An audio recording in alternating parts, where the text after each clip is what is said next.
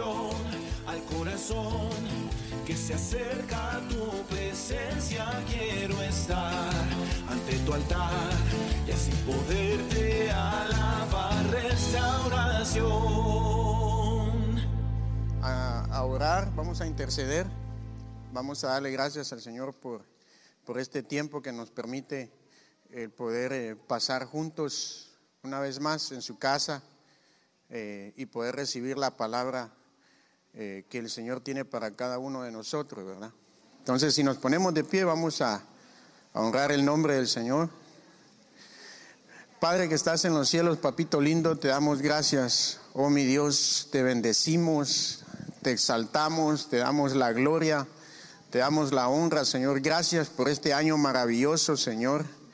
Queremos, Señor, reconocerte en nuestros caminos, Padre, en, la- en las áreas de nuestra vida, Señor. Ayúdanos, Padre, a poder reconocerte, Señor, en cada área de nuestra vida, Señor. Padre, que tu palabra el día de hoy, Señor, la podamos recibir, Señor, con entendimiento. Que podamos, Padre, ser adiestrados, Señor, que podamos nosotros, Señor, adquirir esa preparación que tú nos das, Señor. Padre, venimos, Señor, intercediendo, venimos orando, Señor, por este momento, Padre. Venimos limpiando los ambientes, Señor, venimos declarando un ambiente, Señor, especial para tu enseñanza, Padre. Señor, yo te ruego por las mentes, Padre, que aún no entienden, Señor, te ruego, Señor, que descienda, Padre, un metanoeo, Señor, en cada uno de nosotros, Padre, para que podamos tener tu mente, Señor, la mente de Cristo, para poder entender tu palabra, para poder entender tu caminar, Señor, para poder entender a dónde tú nos llevas, Señor. Señor, que no haya ninguna confusión, Padre. Desautorizamos cualquier confusión, Señor. Cualquier espíritu, Señor, que quiera hacer alguna especie de trabajo en la vida de mis hermanos, Señor, o estropear la obra, Señor. Lo desautorizamos, Señor, y declaramos cielos abiertos, Padre. Y declaramos ambiente propicio, Señor, para tu enseñanza, Padre. Que haya libertad, Señor, para adorarte, libertad para honrarte, Señor. Libertad, Padre, para aprender, Señor, porque hay muchos, Señor, que han estado encadenados, Padre, que no han podido, Señor, correr hacia tu enseñanza, Padre. Pero venimos declarando libertad, Señor, en el nombre poderoso de Jesús. Levante su voz, hermano. Empiece a, a anhelar. Empecemos a reconocer que tenemos necesidad de la palabra del Señor que necesitamos su palabra en nuestra vida para nosotros poder seguir adelante.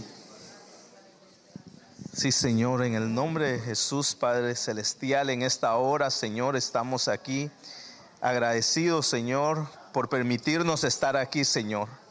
Padre Santo, te pedimos, Señor, que por favor, Padre Santo, eh, limpie los aires, Padre Celestial. Señor, que podamos recibir la enseñanza de tu palabra, Señor. Que esta enseñanza, Señor, se haga vida en nosotros, Padre. Te rogamos, Señor bendito, por cada uno de los que estamos aquí, aquellos que van a estar, Señor, a través de las redes sociales, Señor, que sean bendecidos, Padre Celestial. Gracias te damos, Señor, por tu guianza, por tu palabra, Señor, por este tiempo y por el momento que nos da, Señor, de seguir siempre aprendiendo, Señor. Te pedimos que prepares, Señor, nuestras mentes, Padre Celestial, nuestro corazón, Padre Santo. Te pedimos, Señor, Padre Celestial, Señor, que eh, quites cualquier estorbo que pueda haber, Señor, en nuestro pensamiento. Padre Santo, cualquier situación que haya querido estorbar esta bendición para esta noche, Padre Celestial. En el nombre de Jesús, Señor, te pedimos, Padre Santo, por cada uno de mis hermanos, Señor. Mira, Padre Celestial, cada necesidad que hay, Señor. Sabemos, Señor, que necesitamos de ti, Padre Santo. En el nombre de Jesús, Señor, te pedimos por aquellos que no han podido estar aquí, Señor. Padre Santo, que donde quiera que ellos estén, Señor, reciban esa bendición, Padre. Sabemos que hay hermanos que están eh, pasando por enfermedad, Padre Santo. Hasta allá mandamos la bendición para ellos, Señor. Aquellos que quizás están en los hospitales, Señor, o en sus casas, Señor bendito, en el nombre de Jesús, Señor. Estamos rogándote, Señor, por cada uno de ellos. Te pedimos, Padre Celestial, la bendición, Señor, para nuestra pastora, Señor bendito, allá donde ella está, Señor. Te pedimos, Padre, Señor, que se recupere, Señor bendito, y que el tratamiento, Señor, que ella está llevando a cabo, Señor, sea de bien para ella, Señor. Bendecimos a nuestro apóstol, Señor, la palabra que tú le has dado para esta noche, Señor bendito, en el nombre de Jesús, Señor. Lo bendecimos, bendecimos su vida, Señor. Gracias, Señor, por eh, tenerlo aquí, Señor, en medio de nosotros, en el área de la bahía, Señor. Que esa bendición, la cual recibimos a través de, Señor, de Él, aquí nosotros, que sea expandida, que sea eh, vista en otros lados y recibida, Padre Santo. Gracias, Señor, bendito te damos, Señor. Gracias, Padre. Gracias, Hijo. Sí. Hermanos, denle una ofrenda de palmas al Señor. Eh, siéntase bienvenido. Eh, nuestra madre espiritual, nuestra pastora David Campos, no está con nosotros porque está en una diligencia, pero ella ya va a estar con nosotros el viernes. Amén. ¿Está alegre? Amén.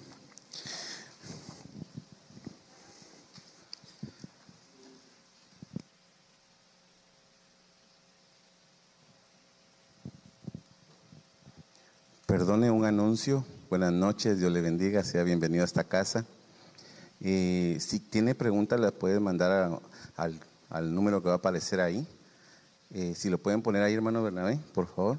Ahí está. Ese es el número donde usted puede hacer sus preguntas y al final van a ser contestadas. Amén.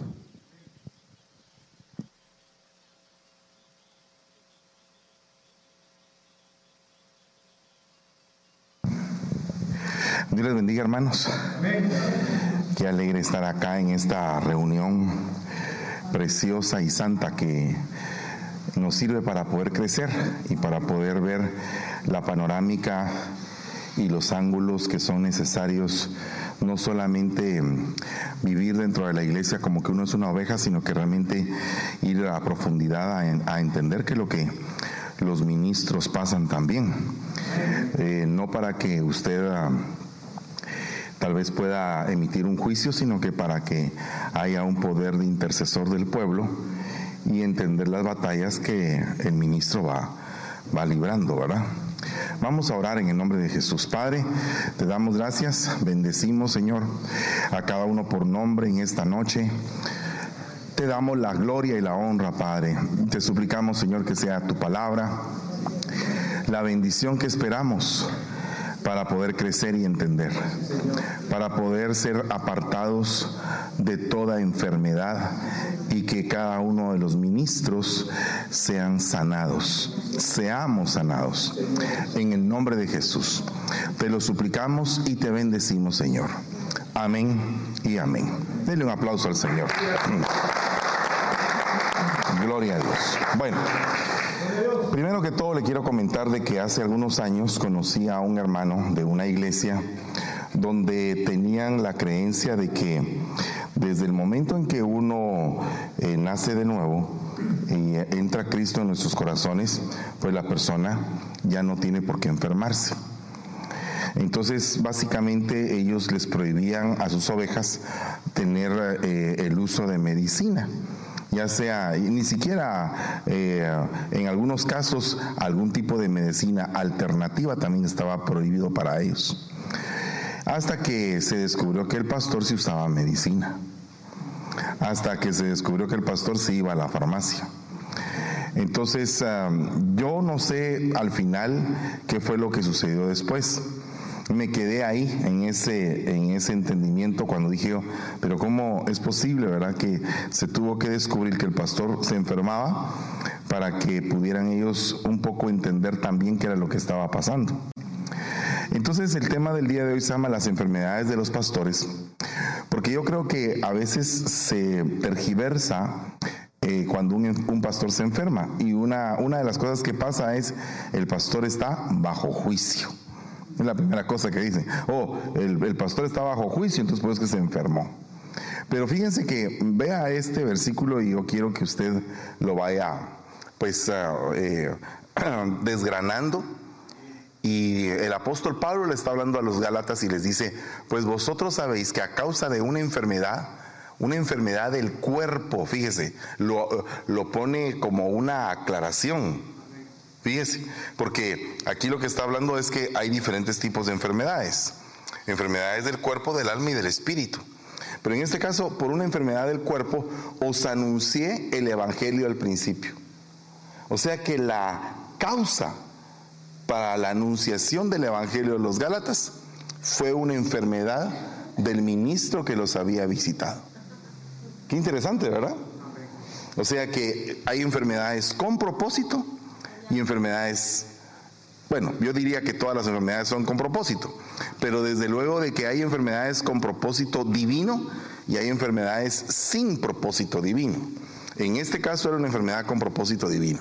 Hay otro tipo de enfermedades que vienen porque vienen y se van y no hay nada, es que el cuerpo se enferma. Y entonces aquí vemos que el apóstol estaba enfermo, pero el apóstol tenía un pastor a cargo, que en este caso era Timoteo, ¿verdad? Su discípulo amado, su verdadero hijo en la fe. Y ahora resulta que el hijo también está enfermo. Y entonces viene, Pablo y le escribe, ya no bebas agua, sino usa un poco de vino.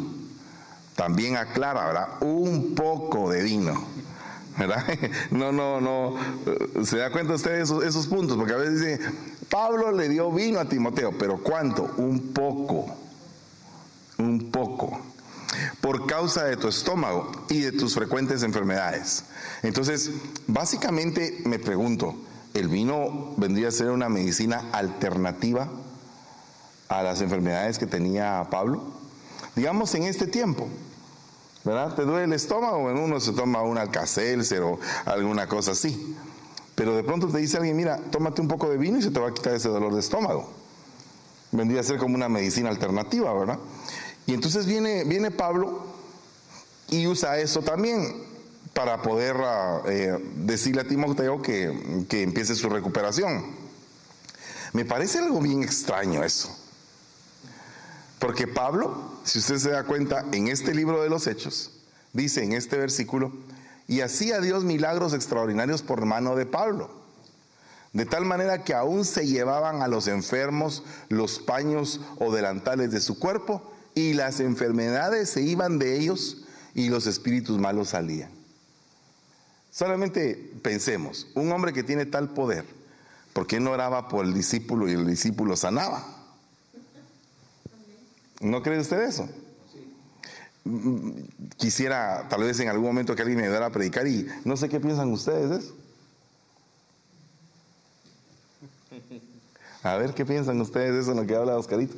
Sí, sí, pues prácticamente sí es algo, algo, algo extraño, ¿verdad? Que, suceda eh, eso en, la situación de que eh, él tenía el acceso a poderlo hacer pero eh, la razón por la cual no lo hacía es que siempre nosotros sabemos que, bueno, hay sanidades directas e indirectas. O sea, las directas son las que van a llegar como él oraba por algo y sanaban, y las indirectas vienen a ser por el medio de algo, que en este caso el Va, pero ahora pensemos en otra cosa más. Vino un hermano o una hermana que son algo místicos, ¿verdad? Entonces vienen un poco enfermos y están esperando a que el pastor cuando ellos les digan, pastor, estoy enfermo, el pastor extienda la mano y diga, sé sano en el nombre de Jesús. Es lo que está esperando el hermano. Está esperando una oración. En algún momento hay algunos que dicen, eh, hermano pastor, fíjese que, ¿cómo es posible? Que yo fui con aquel pastor cuando estaba enfermo y lo que me dijo es, tómate un Tylenol. Ya parece como que fuera también del hospital el, el pastor, en lugar de haber orado por mí. Pero fíjese que viene Timoteo y le dice, estoy enfermo del estómago. Y el otro le dice, tómate un poco de vino. Me pregunto, ¿será que habrá orado antes por él? ¿O será que inmediatamente le dijo, tómate un poco de vino? A veces nosotros esperamos siempre la oración, ¿verdad? Y la oración es efectiva. Y la oración sana. Y yo no estoy diciendo nada contrario a eso. Pero lo que quiero llegar es al punto donde a veces la gente mistifica. Donde la gente viene y espera algo y no obtiene eso, sino que obtiene otra cosa. En lugar de obtener una oración, obtiene una aspirina. Dice que qué raro ese pastor, me recomendó una aspirina en lugar de haber orado por mí. Entonces, nosotros tenemos que guardar un equilibrio santo para determinar que muchas veces se va a dar la oración y otras veces se va a dar una recomendación de otra forma. Entonces, oiga lo que dice acá. El rey dirá a los de su derecha, venid benditos de mi Padre, heredad del reino preparado para ustedes desde la fundación del mundo, porque estuve enfermo y me visitasteis parte de lo que tenemos que hacer es visitar a los enfermos. Tenemos que tener un departamento de visitación que se dedique a hacer eso. Y de hecho nosotros también debemos de practicarlo cuando haya alguien que está enfermo y tenemos y contamos con el tiempo para hacerlo. Hay hay que ir a visitarlos. ¿Verdad? Pero a raíz de esto entendemos que el mismo Señor Jesucristo acá se está poniendo como el enfermo.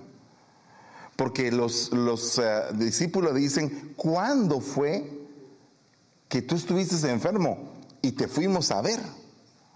Y el Señor le contesta, cuando uno de sus prójimos estuvo enfermo y lo fueron a ver, es como que me hubieran ido a ver a mí. ¿Verdad? Pero quien está hablando aquí es el pastor de pastores, el príncipe de los pastores, el Señor Jesucristo. Y entonces Él viene y entendiendo que hay una necesidad en el pueblo, empieza a elegir un determinado tipo de pastores y viene con delegaciones distintas de, obreros al rebaño para que el rebaño tenga también distintas ministraciones.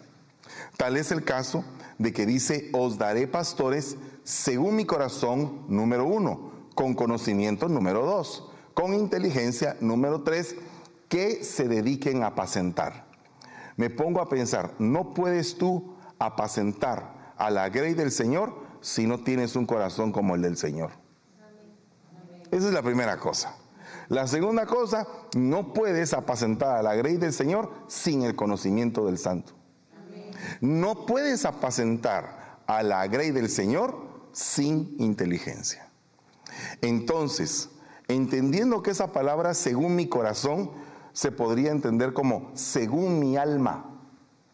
O sea que el Señor dice, según el alma que yo tengo, así. Entonces, ¿qué es lo que dice el enemigo? Porque el corazón es alma, ¿verdad? Entonces, ¿qué dice el enemigo? Voy a atacar el alma del pastor. El enemigo nos ataca a todos en el alma. Y en algunos casos hasta el espíritu. Pero el punto es que aquí lo que se quiere salvar son las almas, ¿no? O sea que el alma es el centro de la batalla, es básicamente por lo que batallan las huestes y las potestades angélicas, por las almas. En lo que vienen ministraciones de parte de Dios, también vienen ministraciones de parte de las tinieblas, y, eh, que vienen ataques, no administraciones, ataques de parte de las tinieblas. Y los ataques contra las administraciones están en el alma combatiendo. Entonces, acá dice que es necesario que hayan pastores con conocimiento. Me pregunto, ¿cuál sería lo contrario? ¿Qué sería lo contrario para que el rebaño no esté apacentado? Que los pastores no tengan, no tengan eh, un corazón conforme al del Señor y otra cosa, que no tengan conocimiento. ¿Qué sería? Eh, ignorantes. O sea que la ignorancia vendría a ser una falencia, un problema. Y aparte de eso, ¿qué sería lo contrario a la inteligencia? ¿Verdad? La torpeza. Entonces, fíjense que aquí hay un punto bien tremendo, porque entonces aquí hay enfermedades que se dan a nivel de psiquis a nivel de cabeza. Porque ¿dónde está el conocimiento? Acá. ¿En dónde está la inteligencia? Acá. ¿Y el corazón? Acá. Entonces aquí hay un panorama completo del alma de un pastor, que está capacitado o no para apacentar a su rebaño. Entonces, ¿qué tenemos que hacer el cuerpo pastoral? Estarnos limpiando continuamente nuestro corazón y nuestra mente. Porque entonces, ¿cuál sería el conocimiento que le entregamos al rebaño? ¿De qué le estamos hablando al rebaño? ¿Cuál sería el nivel de palabra? Entonces el rebaño inteligentemente sabe cuándo hay palabra y cuándo no hay. ¿Verdad? Y otra cosa, que el rebaño se acostumbra a comer buen pasto. Y cuando llega a un lugar donde no hay un buen pasto, dice, aquí hay, aquí hay algo que hace falta. Aquí como que en esto como que no llena, como que está raro esto. ¿Qué pasó aquí? ¿Verdad? Pero ¿qué fue lo que pasó? Lo que pasó es que ese rebaño que tiene ese gusto fue sometido al conocimiento, a la inteligencia y al corazón de Dios por medio de un pastor que adquirió esa inteligencia, que adquirió ese conocimiento y que adquirió ese corazón. En el proceso de esas tres adquisiciones van a venir ataques, enfermedades. Entonces fíjese que dice acá en el libro de Eclesiastés, en el día del bien goza del bien, en el día de la adversidad considera. Dios hizo tanto lo uno como lo otro, a fin de que el hombre nada halle después de él. Entonces, lo bueno y lo malo, todo lo tenemos que pasar. Me pregunto, ¿los pastores tendríamos que pasar cosas malas? Claro. ¿Por qué? Porque en la medida que pasemos cosas malas, vamos a estar trabajando en nuestro mejoramiento. Porque me pregunto, ¿cómo se siente de bien el cuerpo cuando se ha liberado de una enfermedad? Hay un determinado tipo de depuración cada vez que el cuerpo se enferma y se limpia. Hay una depuración, hay un combate interno del cuerpo y, se grita la victoria cuando el cuerpo termina de estar enfermo. Y se grita la derrota cuando el cuerpo se murió. La enfermedad con la que se tenía que morir. Entonces, para esto, fíjese que dice el libro de Jeremías, Pondré sobre ellas pastores que las apacienten y nunca más tendrán temor, ni se aterrarán, ni faltará ninguna, dice el Señor. Nunca más tendrán temor. ¿Qué tendrían que tener estos pastores para que esas ovejas se sintieran así? Valentía. ¿Cuál sería la enfermedad que les provocaría al rebaño temor? Cobardía. Y me pregunto, ¿habrá pastores cobardes? ¿Habrá pastores que, que dejen al rebaño? Mire, a mí eh, me tocó vivir, y creo que ustedes también, el momento en que se cierran las iglesias por la pandemia. En ese momento muchos pastores renunciaron a sus trabajos de pastores. Y se fueron a trabajar, se fueron a... Eh, otros pidieron jubilación, otros vieron qué hacían y dejaron al rebaño disperso. Cuando era el momento de disparar, pero con todo, porque era un momento crítico donde el rebaño tenía que estar atendido. Era un momento de valentía, no era momento para estar perdiendo el tiempo, era un momento para trabajar. Cuando las cosas se ponen delicadas, los pastores tienen que trabajar. Cuando el rebaño corre peligro, los pastores tienen que trabajar. Y si no corre peligro y si tampoco hay adversidad, de todos modos los pastores tienen que trabajar. O sea, que cuando un pastor no es valiente, es cobarde, el rebaño empieza a dispersarse. Y otra cosa, la cobardía no viene a ser específicamente solamente una enfermedad sino que es un espíritu. Porque dice la Biblia que Dios no nos ha dado un espíritu de cobardía, sino que un espíritu de amor, de poder y de dominio propio. O sea que tres espíritus contra uno, el de cobardía. Y el de cobardía hace que en algún momento nosotros no podamos enfilar nuestro rostro a Jerusalén y hacer lo que tenemos que hacer negarnos a nosotros mismos, morir en el intento, guerrear. Entonces, cuando no tenemos ese, ese ímpetu, estamos padeciendo de cobardía. Cuando una persona no se tira por fe a hacer algo de parte de Dios, está operando en cobardía. Ahora yo me pregunto, ¿qué pasa cuando el rebaño le dice al pastor, tenga fe, pastor, tenga fe? como que, como que se invirtieron los papeles, ¿verdad? No sería, no sería al revés de que el pastor tiene que decir al Señor, eh, al, pueblo tengan fe y que el pueblo sienta la presión cuando eh, está a la orilla del mar, vienen los carros de Faraón y el pastor qué va a hacer, ¿verdad? Entonces todo, todas las ovejas, y se abre el mar. Solamente confía en el poder de Dios. Eso es el pastor. El pastor es el que va a abrir camino, el que va a abrir brecha, el que va adelante. Las ovejas escuchan su voz y lo siguen. Cuando el pastor empieza a seguir al rebaño, algo anda mal. De seguro lo invadió un espíritu de cobardía. Yo no soy del criterio, ni creo, ni estoy de acuerdo en que hayan pastores donde el rebaño los tiene que empujar a ellos. El pastor tiene que ir adelante. Vamos a hacer eso, vamos a hacer aquello. Entrémosle aquí, entrémosle allá. Pa, pa, pa, pa. Cuando ya el rebaño está empujando más al pastor, dice uno, algo está pasando aquí. Esto no está bien.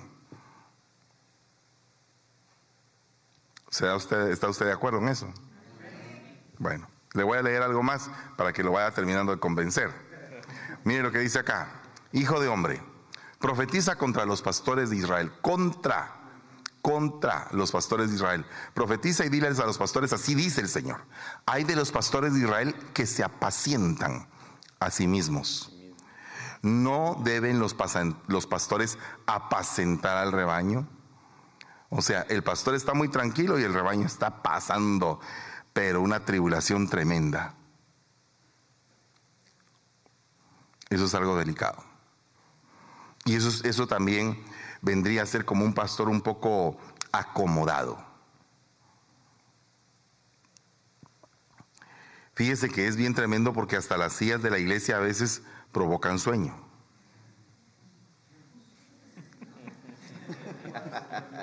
¿Verdad? ¿Se recuerda? A veces si las sillas de la iglesia no son tan cómodas, están despiertos porque la ovejita se está moviendo y está pendiente de lo que el pastor está diciendo. No estoy en contra de que, mira, aquí hay sillas cómodas. Mira, aquí hay sillas cómodas. Pero lo digo en un sentido figurado. O sea, el sentarse en un punto demasiado cómodo de la vida te hace que te duermas. ¿Verdad? Nunca has tenido una tucía donde te sientas inmediatamente y como que te dan un martillazo en la cabeza y te duermes. Yo tengo una, yo tengo una en la casa que solamente dejar una palanca para asistir y ahí terminó el apóstol bien dormido. ¿Verdad? Entonces, el problema es que el rebaño no debe estar, eh, eh, digamos, siendo pastoreado por un pastor que está muy acomodado.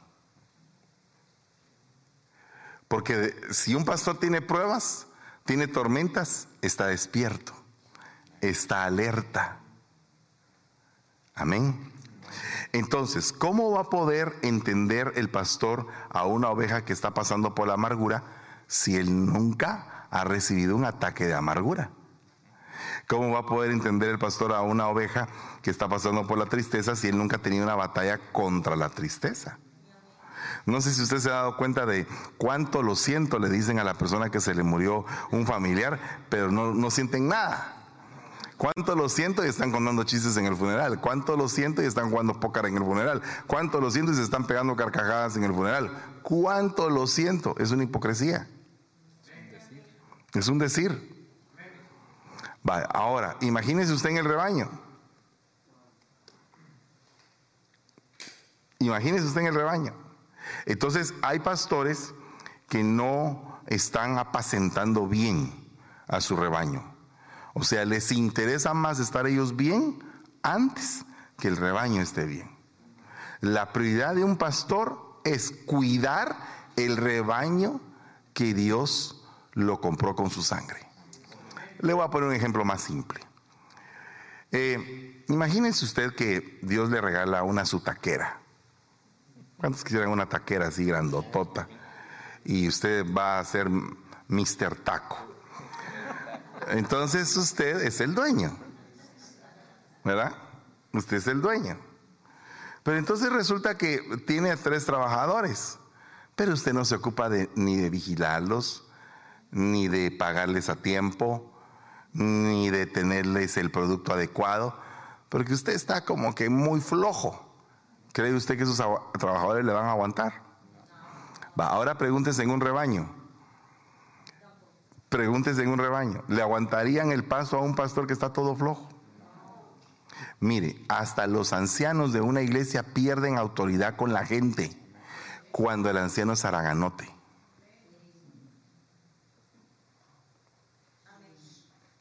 Aunque usted no lo crea, es cierto. Porque usted tiene un líder flojo, inmediatamente todo se afloja. Un líder fuerte y todo el mundo jala.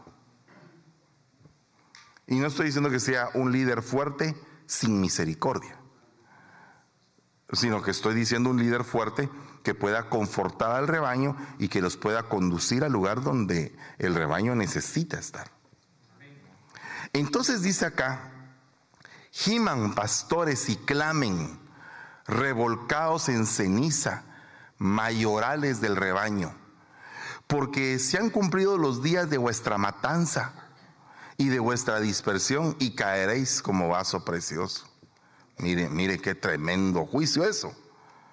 O sea, ¿por qué les dice clamad revolcados en ceniza? Porque tiene que haber un tiempo de arrepentimiento. Mire, yo creo que viene un tiempo de un despertar pastoral. Pero antes del despertar tiene que haber un arrepentimiento. Tiene que haber un proceso donde el pastor diga, Señor, no he hecho todavía todo lo bueno, todo lo que tú deseas que yo haga. Tenemos que volver a entender muchas cosas y por eso es el motivo de este tema. Entonces, ¿se recuerda usted que hace unos, unos meses le dio eh, una pequeña lista de algunas, de algunas de las enfermedades del alma, que son las primeras que usted ve, del espíritu, las segundas, y de la mente, las terceras? O sea que, por ejemplo, una persona maniática, una persona con manía, no de las que se come el elefante, paranoia, psicosis, una neuropatía, una fobia, o esas son enfermedades de la mente. Por ejemplo, usted sabe que, que Saúl se volvió eh, un enfermo mental, un paranoico porque le sobrevino un temor, un terror de que David le iba a quitar el reino, que le iba a quitar el reino, que le iba a quitar el reino. Y ese terror se apoderó de él. Y eso le, le trastornó la mente. Pero fíjese el ataque cómo fue que fue viniendo, ¿verdad? Entonces, eh, yo me pregunto, ¿quién será el mejor ejemplo de un pastor en la Biblia, aparte de nuestro amado Señor Jesucristo? Porque Él es el perfecto. Entonces él, ¿quién va a cuestionar lo que él hizo? Al contrario, es maravilloso. Pero un pastor, David. Yo también me puse a pensar, David. Y entonces la pregunta sería, siendo pastor el de Israel, ¿será que se enfermó su alma? Alma mía, ¿por qué te abates, alma mía? Entonces, eh, me parece que él en algún momento de su vida era un pastor enfermo, conduciendo a un gran rebaño, con la responsabilidad de un rebaño. Y eso es algo bien tremendo. Porque entonces es como que un doble esfuerzo el poder llevar al rebaño estando uno mal. Yo no sé cuál sería la enfermedad eh, que más le tardó a David. Pero por ejemplo aquí mire lo que dice el Salmo 18. En mi angustia al Señor invoqué. O sea, esa es una enfermedad del alma. La angustia del alma. Y clamé a, mis, a mi Dios. Desde el templo oyó mi voz y mi clamor delante de él llegó a, mis, a sus oídos. Entonces, eh, aquí aparece enfermedad, proceso de la enfermedad y medicina para la enfermedad. ¿Verdad?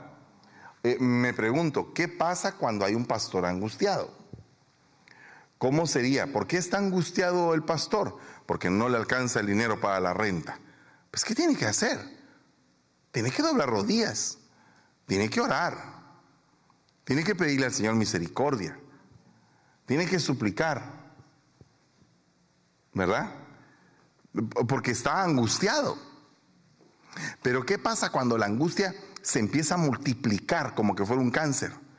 Eh, una angustia le suma a otra, le suma a otra, le suma a otra. Y cuando siente la persona está eh, no llena del espíritu, sino que llena de angustia. Está enfermo.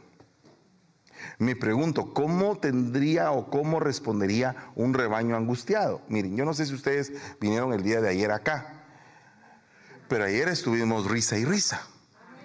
Y el, y el rebaño estaba riéndose y estaba riéndose porque estaba cayendo la unción pastoral. La unción pastoral es una unción que permite que el rebaño se junte, que el rebaño sienta el calorcito. Y, y no siempre se tiene que dar la misma unción. A veces viene la unción profética, a veces la unción apostólica, y uno le pide al Señor qué es lo que necesita, qué ensalada necesita tu pueblo, qué tipo de zacate, cómo quiere ser servido, qué es lo que quiere el pueblo. Entonces, a veces en que el pueblo quiere reír, otras veces que el pueblo quiere llorar, ¿verdad? Entonces, ¿qué, cómo, ¿cómo sería un pueblo angustiado? Me pregunto, ¿qué tendría que hacer un pastor cuando el pueblo está angustiado? ¿Verdad? ¿Qué tendría que proponer el pastor? Tendría que proponer un tiempo de oración, un tiempo de clamor, de entrega, pero previamente me imagino que el pastor tuvo que pasar algo para poder entender el asunto. Le voy a poner el ejemplo del COVID. Cuando apareció lo del COVID, por cierto, hoy es, ¿hoy qué día es? Nueve, ¿verdad? Hoy es mi tercer aniversario del reconocimiento apostólico.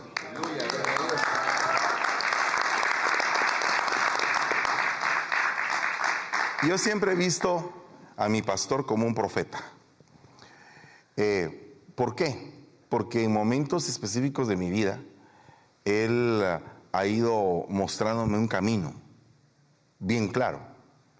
Y cuando no me lo muestra, como un día que íbamos en el carro, le dije, eh, amado apóstol, ¿qué es lo que usted desea que yo haga? Y me dijo, nada. Entonces me quedé yo como quien dice, ups, no hay ninguna indicación. No, me dijo, en el camino se te dirá. Entonces, pero un día lo oí predicar y me doy cuenta que su pastor le dijo a él lo mismo. Él hizo la misma pregunta y su pastor le hizo la misma respuesta. En el camino se te dirá. Entonces uno dice, wow, qué tremendo esto porque es como un rema trasladado de una generación a otra, del hermano Otto al hermano Sergio, el hermano Sergio tuve yo el privilegio de que me la trasladara a mí también. Qué bonito. Porque no me dio una indicación, me dijo, anda a preguntarle a Dios. Es, es, interesante eso, tal vez podrá parecer algo muy sencillo, pero es la clave de este versículo que estamos leyendo. Porque en mi angustia, cuando mi pastor está lejos, probablemente no tiene tiempo para atenderme, probablemente tiene otros problemas que atender. Y entonces, ¿qué hago yo? Clama a mí, yo te responderé en el momento de la angustia. Pero, ¿qué pasa cuando el rebaño no está bien educado y no es atendido? Se van. Y dicen, me voy, me salgo de la cobertura porque no me atendieron, porque no me oyeron. Y a veces el hecho de que no te atiendan también es un propósito para que tu alma, eh, tú tengas un encuentro con tu con tu yo verdadero y que tú digas, Señor, en algo he fallado. O sea, hasta el silencio de cuando no te responden algo te deja en una, en una incertidumbre, que esa incertidumbre te ayuda a pensar si has sido educado en la doctrina. Porque si no has sido educado en la doctrina no vas a poder tener ese entendimiento. Por lo tanto, el trato que se tendría que hacer contigo sería de otra manera pero en la medida que eh, eh, tu entendimiento ha crecido, porque yo continuamente les digo, ustedes no estén siguiendo hombres en el sentido idolátrico, en el sentido de echar humo, no estén siguiendo eso. No lo hagan, porque entonces ustedes van a ajustar cuentas con Dios de ese comportamiento. No hagan eso. Ustedes tienen guías Tienen autoridades que Dios puso, respétenlas, ámenlas y eso es lo que Dios demanda de ustedes. Pero incienso, el incienso es para Dios. ¿Verdad? Eh, ¿A qué me refiero con esto? A que una persona, cuando el pastor no la atiende y se va de la iglesia, esa persona ha tenido idolatría. Porque no se amparó en el verdadero, sino que estaba esperando que un hombre le arreglara el problema. Claro que el hombre puede ser utilizado para arreglarlo. Y claro que si el hombre, dentro del plan de Dios está que el hombre atienda a la oveja, la debe de atender. Y si está designado que el hombre la atienda y el hombre no la atienda, no la atiende, Dios se entiende con el hombre. ¿Verdad? O sea, están todas las facetas. Está la faceta donde la ovejita es responsable de no hacer ídolos está la faceta donde el pastor es responsable de atender a la oveja. Y está la faceta donde no se pueden atender el uno al otro y Dios tiene que atender el asunto. ¿Verdad? Entonces, esa angustia, tal vez en algún momento puede ser que la estés pasando ahora, sin ser pastor. Pero te puedo asegurar que cuando seas pastor va a ser otro tipo de angustia. Pero la angustia va a venir como a cada cierto tiempo, en un problema, en una tribulación. Por eso es que dice, a través de muchas pruebas y de tribulaciones vas a poder entrar. Entonces la angustia va a venir en el momento de la tribulación. Entonces fíjese lo que dice acá. Más, aquí está hablando otro pastor, Job. ¿Por qué digo yo que Job es pastor? Porque pues tenía un montón de ovejas, es pastor. Más ay, ay, se fueron mis días felices. Se disiparon como humo todos mis designios, dejando en tormento mi corazón. ¿Será que el rebaño suyo lo acompaña de igual manera en el tormento que en el día de la felicidad? ¿Verdad? Fíjese que a mí me asombró, yo tengo un hijo espiritual, usted lo conoce, el hermano Baudelí. El hermano Baudelí no tenía iglesia. Entonces, como no había una iglesia que les abría la puerta, alquilaban escuelas. Eran los únicos lugares que se los podían alquilar el fin de semana. Y estuvieron así por cinco años, de domingo en domingo comunicándose por celular, vamos a estar en tal escuela vamos a estar en tal otra. Y el rebaño iba, eh, y, cuando yo los conocí haciendo eso, porque no estaban bajo nuestra cobertura cuando yo los conocí, dije, Padre bendito, tú les has ido moviendo la nube. Y ellos te han seguido, han seguido la nube. Eh, realmente, y hay gente que cuando cambian de local, Ay, hermano, me queda muy lejos, pastor. Ay, ay, Dios mío. ya no llego, ya no quiero, ya no puedo. Ay, ay. Parece extraño, ¿verdad? Delicado eso. Eso es delicado. Porque aquí en Estados Unidos se da mucho, porque la gente está muy acostumbrada a la comodidad del país. Yo no sé si usted sabía que eh, San Francisco es una de las ciudades que tiene uno de los servicios de transporte más eficientes del mundo. O sea, que aquí hay metros, aquí hay buses, aquí hay Uber, aquí hay de todo. Aquí usted por, por, por transporte no se queda. Aparte de eso, que todo el mundo tiene carro. Bendito sea Dios. La mayoría. Algunos todavía no han llegado a ese nivel, pero van a llegar. Siempre y cuando venga la iglesia en ese carro que Dios le dé. Sí, va a llegar el momento en que ni siquiera licencia va a tener necesidad de manejar, porque de tener para manejar, porque van a sacar ese carro que se maneja solo. Entonces lo único que va a tener es necesidad de tener su teléfono, poner la dirección y meterlo ahí con un botón en el carro y el carro lo va a llevar. Ya lo están poniendo en práctica aquí, no sé si sabía. Hay varios. Usted llega, usted pasa como por las 10 de la mañana en San Francisco, usted va a ver el montón de carros que andan manejando sin piloto. O sea que el piloto anda a la par y el carro se está manejando solo. Entonces va a llegar el día. No, no vaya a creer que usted va a peinar canas antes de que eso pase. Ya en un par de años eso ya va a estar vigente, hermano, al paso que vamos. Van a sacar carros así. Van a sacar también carros que vuelan. Pero no se atormente. Oiga lo que le voy a decir. ¿Qué pasa cuando hay una tribulación muy grande? Un tormento tremendo. ¿Cómo, ¿Cómo está el corazón del pueblo con el pastor? ¿Están conectados? ¿No están conectados? Abandonan al pastor. En un momento de tormento, al príncipe de los pastores todo el mundo lo abandonó. Entonces, los que se quedan con uno en el tormento, ala, esos sí son los más gallos, hermano. ¿Verdad? El Señor había escogido a Pedro, Santiago y Juan. El único que se quedó fue Juan, enfrente de la cruz. Y tres mujeres, ya eran feministas. No, no, no. Tres a uno, hermano. ¿O no? ¿Verdad que estaban tres a uno? Solo Juan se quedó si, si, hubiera aguantado Santiago y Juan, hubiera estado Pedro, Santiago y Juan y las tres Marías, tres y tres. Hubieran habido seis enfrente. Pero no.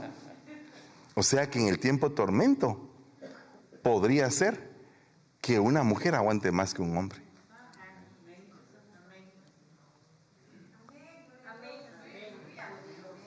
No, no, no, por favor, me puede entender bien el, mensaje, lo que le estoy. Es que lo estamos oyendo de acuerdo a la luz de la palabra. Me, pregunto, ¿por qué la mujer tenía menos miedo de estar enfrente de la cruz que, que los hombres?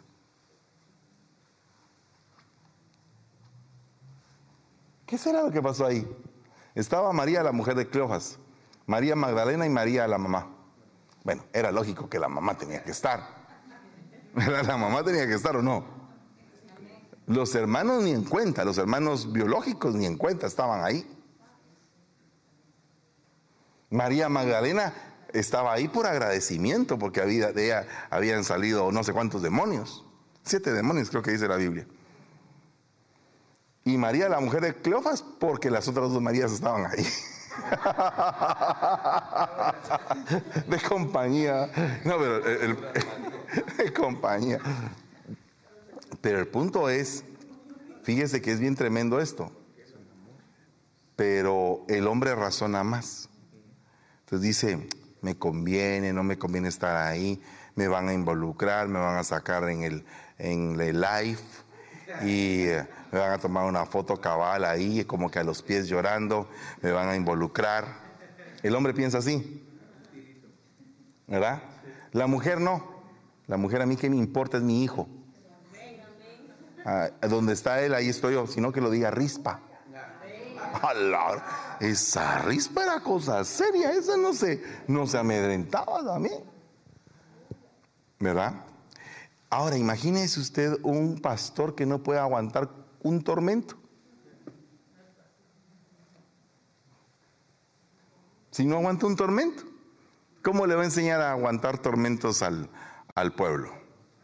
a, cómo le va a enseñar a aguantar en medio de los tormentos.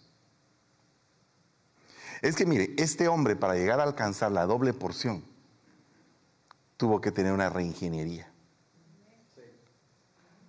Y entender que sus días felices podían cambiar de un momento a otro y que nada es totalmente estable, excepto lo que viene de parte de Dios para nuestra vida, eso es lo estable, lo que permanece para siempre. Entonces, ¿cuántos están en tormento? No, no, no me cuente, solamente le, digo. ¿No será que lo están preparando para ser pastor? Nadie dijo amén. Dígame. ¿Y qué cree que está haciendo usted aquí en la iglesia? ¿Perdiendo el tiempo? pasándola bien. ¿Qué es lo que usted está pasando aquí? Aquí usted viene a prepararse. Eso es, usted tiene que aprovechar cada día que usted oiga palabra, eh, porque usted no sabe en el momento en que les van a decir, mire, vaya. Amén. Aleluya.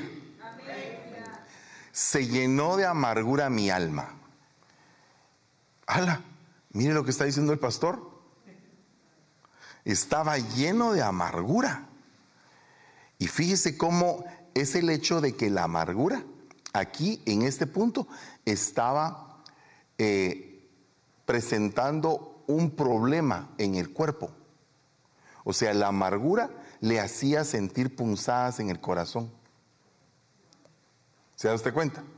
Entonces, muchas de las enfermedades o de los sentires que tenemos es a causa de enfermedades que están del alma, en el alma arraigadas.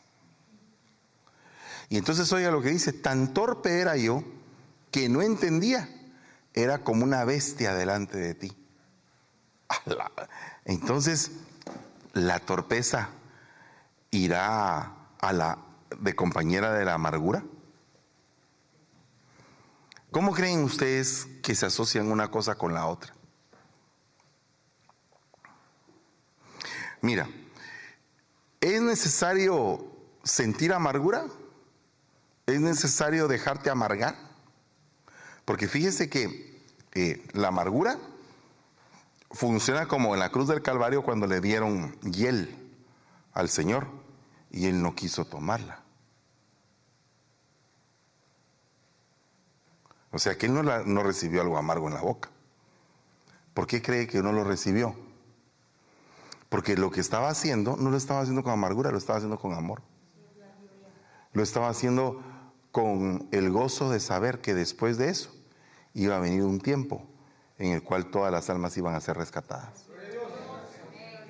Entonces, yo pregunto, ¿por qué este era torpe? Le voy a decir por qué. Porque se dejó amargar. Entonces significa que la amargura viene como que con un hisopo a quererse meter en la boca, así, te quiero amargar, te quiero amargar. Dios mío. Eh, fíjese que a mí me gusta mucho tomar café. De hecho, me considero ya casi que un máster. Todavía hay algunos que me ganan, pero me gusta tomar café. Entonces, fíjese que eh, mi hijo no toma café. Es igual que yo cuando era joven. Yo no tomaba café. A mí el que me enseñó fue alguien, amigo mío, que lo amo mucho. Eh, sí, eh, cubano, por cierto. Entonces, eh, pues él me enseñó a tomar café. Yo no sabía y aprendí allá en Cuba, chico. Y entonces, y entonces a raíz de ahí me vine yo a tomar café. Pero, pero el café, él me dijo, no te lo tienes que tomar con azúcar, excepto que sea un espresso. Pero si no es expreso, tú tienes que sentir el sabor del café. Ah, dije yo. ¿Qué es el sabor del café? La amargura, lo rico, lo amargo del café. Eso es lo rico. O sea, se necesita paladar para probar algo amargo. Entonces un día le di a mi hijo, le dije, mira, tómate una taza de café. Ay, Dios mío, se me olvidó echarle azúcar. El pobre, cuando se lo tomó, sintió que porque no estaba acostumbrado a tomar algo amargo. ¿Verdad? ¿Cuántos les gusta tomar algo amargo? No, ahora todos están de santos. Solo yo soy el que tome amargo. Qué bárbaros. Ahora me dejan a mí solo con, con el café amargo. Pero fíjese que la amargura se puede recibir o se puede rechazar. Uno decide. Uno decide amargarse. Entonces no se amargue. ¿Cómo funcionaría un pastor amargado? Fíjese que aquí hay una, una clave. Dice que era como una bestia delante de ti. Y esto me recuerda a Nabucodonosor. Una, una, una, persona implacable, una persona dura de corazón, una persona que no cedía. Miren, todos ustedes son especial tesoro, aunque sean algunos un poco traviesos. ¿Verdad que sí? No, no, sí. Yo así los miro. Yo así, es que si no, no sería padre. De nada serviría, de nada serviría que a mí me dijeran ustedes papá o que yo les dijera hijos si realmente no los considero como mis hijos. Es que entender eso, es que no es solamente de que hoy digo papá y a la semana siguiente ya tengo otro papá porque me peleé con este papá. No, hombre. No, no, no, no. No, no, no, no funciona así. Sí, no funciona así. No, no, no. Es que la paternidad, si yo la voy a recibir en el alma, tengo que entenderla. Tengo que entenderla. Entonces, eh, imagínese usted cómo sería un papá amargado Un, un papá amargado no, no va a tener el tacto para ir trabajando en el alma de cada quien. Porque en primer lugar va a estar torpe. Y en segundo lugar se puede ir como bestia. Y acuérdense que el Señor cambia el corazón. ¿Verdad? Cambia el corazón de hombre en un corazón de bestia. Y también a la bestia se le da un corazón de hombre. Entonces eso es algo bien delicado. Porque la bestia con corazón de hombre es el anticristo. El hombre con corazón de bestia es un hombre que pasó un proceso de disciplina para reconocer quién era el Señor. Entonces este hombre, el, dulce cantor de Israel, tuvo que pasar un proceso de bestia, amargado. Se llenó de amargura mi alma, o sea que estaba lleno de amargura. Me pongo a pensar, ¿cómo serían sus cantos en, ese tiempo? con amargura. ¿O no? ¿Verdad que sí? O sea que me imagino, miren, ustedes saben de que hubo un cuate que, bueno, no cuate, eh, había un cantante que hizo como tres mil canciones, no le voy a decir quién es, un genio de la, de la música en México. Y entonces este hombre muere y deja como tres mil cantos inéditos. Tiene una fortuna en cantos que el hombre hizo. Y ese, es, y ese es un cantante del mundo con saber ni qué tipo de influencias y todo eso. Melancolías, amarguras.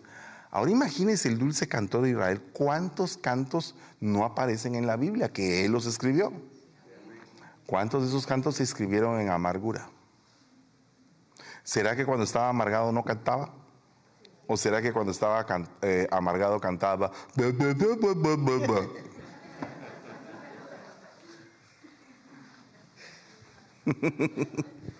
Tenía que decirlo.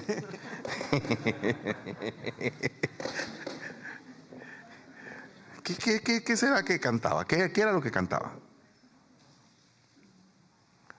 Entonces, me pregunto cómo sería un pastor amargado guiando a un rebaño. ¿Crees tú que el pastor amargado entendería, por ejemplo, el fluir de las lenguas. La palabra que, sale de la boca de una persona que está profetizando. Eh, la razón de un canto. ¿Será que un canto lo, lo eh, le quiebra su corazón? ¿O será que oye un canto y qué le importa? Como que no está oyendo, nada. Entonces un, un, un pastor amargado, oh, es bien delicado porque cuando está predicando, como es una fuente, puede estar sacando agua amarga. Y dice la Biblia, ¿se podrá hacer que de una misma fuente salga, salga agua amarga y agua dulce? No, la Biblia dice que no. Entonces, ¿qué es lo que está sacando ese pastor si está lleno de amargura? Un agua amarga. Por eso es que me pregunto, ¿el rebaño tendría la responsabilidad de estar escuchando qué es lo que está diciendo el pastor para saber qué come y qué no come? Porque en la misma Biblia dice que nosotros tenemos que saber eh, recibir el bien y desechar el mal, tener el entendimiento para eso. Pregunto, ¿será que el rebaño cuando viene a escuchar una prédica viene en el modo entendimiento? Eh, sinceramente, o sea, de, venir y decir, ¿qué está hablando este hombre?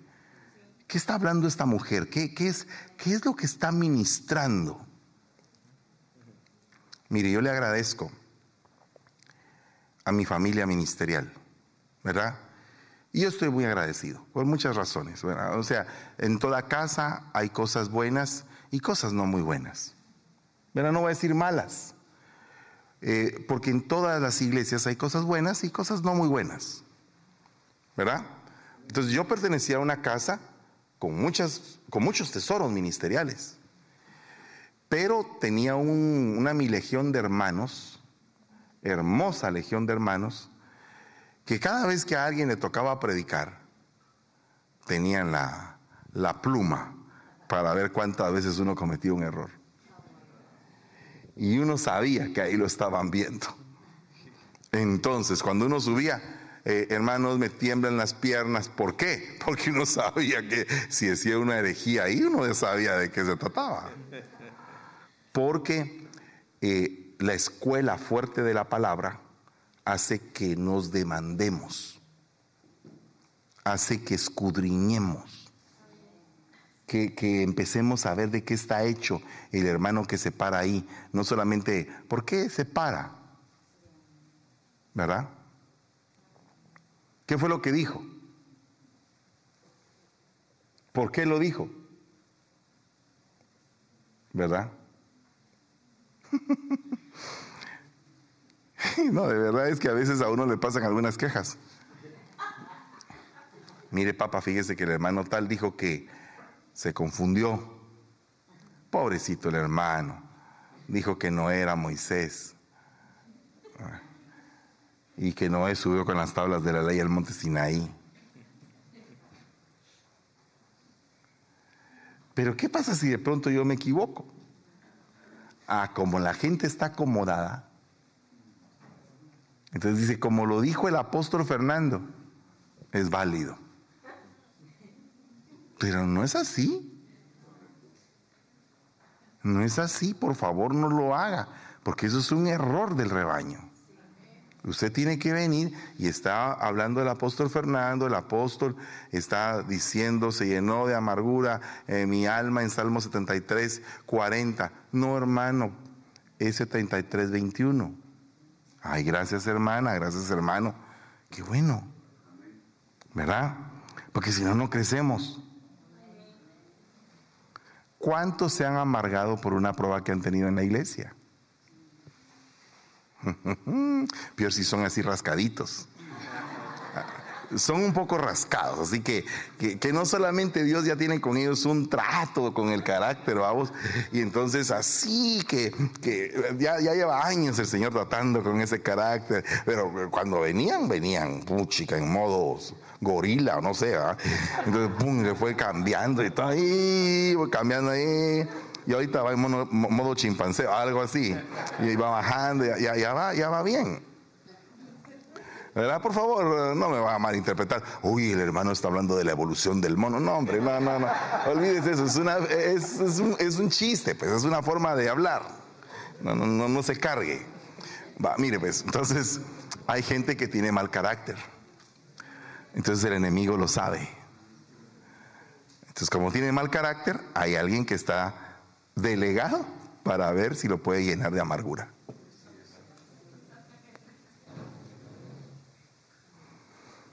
Y hay otros que están alrededor de él que están para aguantarlo. Y hay otros que son más bravos que él que están para martillarlo y para quitarle las mañas. Así es. ¿Se apagó algo o qué fue lo que pasó? Ah, no, ahí está. Ah, en la pantalla. Yo dije, algo se apagó, dije yo. Ok, solamente estoy viendo dos enfermedades y son un montón. Mire otra. Estoy encorvado y abatido. En gran manera y ando sombrío todo el día. Estoy entumecido y abatido en gran manera. Gimo a causa de la agitación de mi corazón abatido. ¿Qué es abatido? Como derrotado, como tirado de una vez. En este caso no está tirado todavía, está encorvado.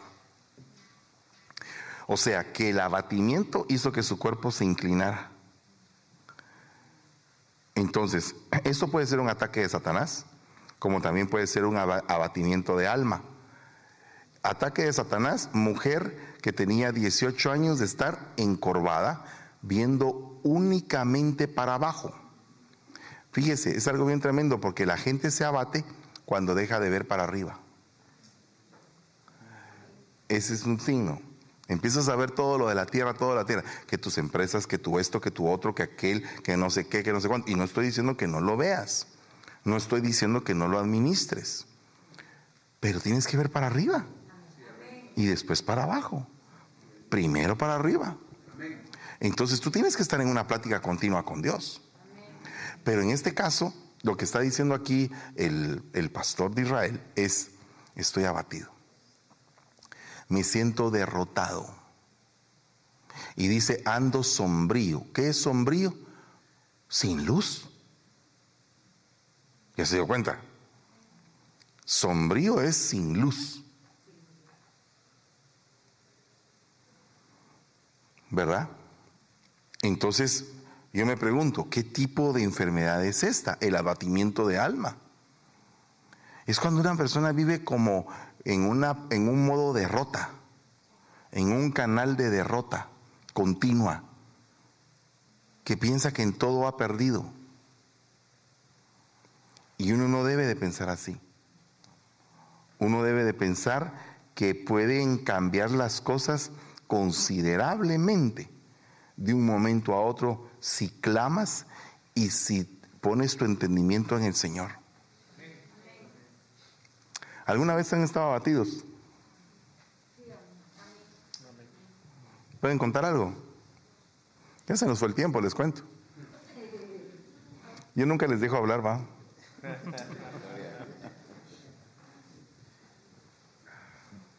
¿Quién quiere hablar del abatimiento? bueno. Creo que eh, a partir de que uno comienza a servir en la iglesia, se encuentra con esa situación.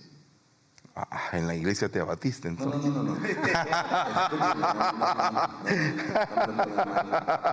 Cuando estoy molestando, me estoy molestando. Cuando uno comienza a servir en un departamento, te comienzas, comienzas a servir en un departamento y te dicen, bueno, ahí está, mira qué haces. Y cuando tú llegas, ves cajas medias rotas y todo está hecho un desorden.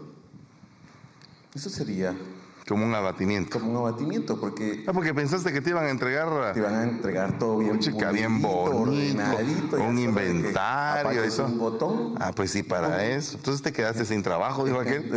sí. Eso sería una, un- una parte de esa. Y es, eso es un buen punto, porque lo que pasa es de que cuando a uno le entregan una obra, uno no tiene que estar pensando en que la obra va a ser puchica con, con puchica es una palabra hebrea, dijo mi pastor. Eh, eh, no le van a entregar a uno una, una iglesia con 500 miembros, vaya, formadita y todo, o con mil miembros, usted se va a parar y va a predicar y todo va a estar bien organizado. Olvídese, no es así. No es así, no te van a entregar nada. Te van a entregar tus despachos. O sea, no, al decir nada, me refiero a que vas a llegar al lugar y tal vez ni nada va a haber. Pero en tus manos van a estar tus despachos, tus órdenes, que van con un poder. Con un poder delegativo para poder hacer que se, de la nada se hagan las cosas. Y ahora que llegaste allá, ¿cómo te fue? Con cafetería y todo. Tiene hasta restaurante tiene ahora. Es que, eh, No, es no, que pero, tenés lugar- que decir el milagro porque eh, eso me dejaste así como que con un gol metido. Claro. Él solo dijo, ah, cuando recibí el app del departamento, me lo dejaron todo penqueado. Ha- Habla cómo te, cómo te levantó el Señor, no me... Ay. Sí, no, estaba poniendo un ejemplo básico, pero ahora escuché lo que, lo que sucedió. Eh, oramos un día porque eh, pues el Señor abrió las puertas de una casa y ahí teníamos un discipulado y se llenó. Y estábamos, eh, y un domingo el Señor puso en el corazón de la casa pastoral eh, pedir por, por un templo. ¿Cuántos días pasaron, Ashley? ¿Siete? Sí, una semana. Menos, menos seis, porque el domingo estábamos, eh, perdón, el sábado Ah, estábamos y por cierto- como a las seis y el, y el Y, otro y por sábado cierto, estábamos- no estás tan abatido porque hasta directora de alabanza te Aleluya, llevaste de aquí, ¿va? Dios. eso no, me había, no me había dado cuenta. Una de las cosas más impresionantes que el Señor nos regaló cuando nos enviaron fue de que yo me sentí con esa bendición de que de esta casa iban a salir ya no solo la flecha, sino que van a salir familias enteras. Amén. Con danza, alabanza, con Gloria departamentos ya. con líderes de departamentos. Eso, eso, fue lo que yo recibí en mi corazón. Porque nosotros, a nosotros nos dieron la bendición de mandarnos con una directora de alabanza. Aleluya. Y ahí van a seguir saliendo, porque mi esposa es maestra eh, eh, eh, de la palabra. Entonces, ahí van ya un montón de departamentos juntos. Ahí está. La bendición es de que nos, nos abrieron las puertas de un local. Es una cafetería, pero esa cafetería no es una cafetería para cobrarle a la gente, sino que ellos le ayudan a los hombres. Entonces, eh, el, señor, eh, el señor se llama Larry, es, un americano, un corazón muy lindo. Y me dice, ¿sabes cuál es el rema de este lugar? sin conocernos, me dice, este lugar se llama My Place, para que cuando el Señor ahí, de ahí arriba haga así, diga, ese es mi lugar. Y lo que queremos es dárselo de vuelta al Señor. Así que usted use el, lugar y ¿sabe qué? Hasta café nos tienen y galletitas los días domingos. Nosotros no hacemos nada. Yo le digo, te ayudo a ordenar, te ayudo a limpiar, eh, ponemos sillas, hacemos todo. No, ya tengo equipos que hacen eso. Tú solo tienes que orar. Eso es lo que nos piden, fíjese. Pero ¿sabe por qué? Porque hubo un principio. Andábamos buscando uno de nuestros chicos, que se llama Luis Fernando, por cierto. Pero él fue a una reunión de prácticamente de maestros de la escuela donde él trabaja, pero él no lo conocían en la parte cristiana. Y él se puso a orar y llegó un chico que se llama Noé, Noah, sí, lo mismo, de ese mismo lugar donde nos abrieron las puertas. Y entonces ellos estaban repartiendo café cuando le dice, le dice, ¿y usted, ¿y usted de qué iglesia viene? Le dice el, Noah a Luis, dice Luis, pues somos una iglesia joven, estamos empezando y andamos buscando un local. Y entonces le dice, no, le dice Noah, pues nosotros somos una iglesia ya grande y estamos buscando a quien ocupe nuestro lugar, estamos buscando una iglesia joven que está empezando. ¿Usted cree que es un milagro? Es un gran milagro. Pero le digo, el milagro de, los siete días, de sábado a sábado, ¿sabe por qué? Porque hubo, hubo un principio. Todos pidieron en el mismo sentir en unidad. Un milagro. Perdón. Lo que sucede es que cuando uno está abatido, uno crea. Uno empieza a pensar en posibilidades.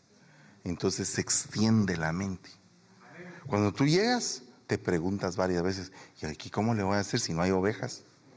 Si aquí no hay nada, si aquí, aquí estoy solo yo, eh, eh, eh, ¿qué hago? Tengo que hacer algo, tengo que hacer algo. Y estás forzando a tu mente, a tu cerebro, a tu corazón a clamar al Señor para que venga una idea que te ayude. Entonces lo que pasó ahí fue, tengo un lindo problema. Ya en la casa no caben. Ese es el lindo problema. ¿Qué es lo que tengo que hacer? O cuando yo estaba abatido allá, clamé. Cuando yo estaba abatido allá, pensé. Cuando yo estaba abatido allá, dispuse mi corazón. Entonces ya en el campo de la acción, eso fue aquí en casa, cuando él recibió el departamento de, producción. Eso fue aquí en casa. Pero en la calle, dijo, ya, ya, ya había entrenado en el gimnasio, que era la casa. Y entonces ya en la calle le costó menos. Cuando no hay un entrenamiento en la casa, uy Dios, en la calle cuesta. Entonces, por eso es que es necesario entrenarnos, entrenarnos, entrenarnos. Por cierto, allá está aquel que es empresario y a ver si no lo va a llamar el Señor y va a ver qué va a tener que hacer con las empresas. Sí, no, no, no. Es que Dios llama a hombres exitosos, hermano. Eh, eh, los éxitos, eh, el concepto de éxito no es que sea un hombre millonario. El concepto de éxito se lleva aquí en la cabeza. Una persona no puede tener muchos recursos, pero puede ser exitoso. Puede ser una persona que venda tostadas, pero las vende bien, tiene su negocio bien montado, le gusta hacer la tostada más rica y ese, ahí en su pequeñez, tal vez no es un genio de Wall Street, pero él está teniendo éxito en ese pequeño negocio. Entonces, las personas de éxito son las que el Señor llama. ¿Verdad? ¿Me entienden? Porque eh, eh, la empresa Pesca SA fue la que el Señor fue a visitar para sacar a cuatro de sus discípulos. Entonces, entonces Dios le gusta gente que ha pasado por diferentes tipos de abatimientos. El abatimiento es una enfermedad del alma. Si tú le das demasiado espacio para el abatimiento, te vas a quedar viendo solo abajo. ¿Cómo se rompe eso? Empezando a enderezarte. Por eso dice, erguid vuestras cabezas, porque vuestra redención está cerca. Alabado sea Dios. Se me fue ya totalmente el tiempo, pero vamos a pedirle al Señor misericordia. Oremos en el nombre de Jesús y, y después cuando regresemos las preguntas, ¿verdad? Así es. ¿Qué horas son ahorita? 8.40. Bueno, a las 9 y cuarto y vamos a tener unos 15 o 20 minutos de preguntas para irnos a casa. Amén. Padre, en el nombre de Jesús bendecimos a cada uno por nombre. Te ruego, Padre, que como siervos, como ministros tuyos, tengamos, Señor, la capacidad de pedir delante de ti con humilde corazón un tiempo de sanidad para nuestra alma sobre cualquier enfermedad que esté impidiendo que el ministerio se desarrolle.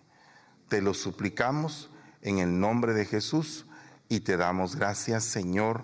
Amén y amén. Gloria a Dios. Denle un aplauso fuerte al Señor.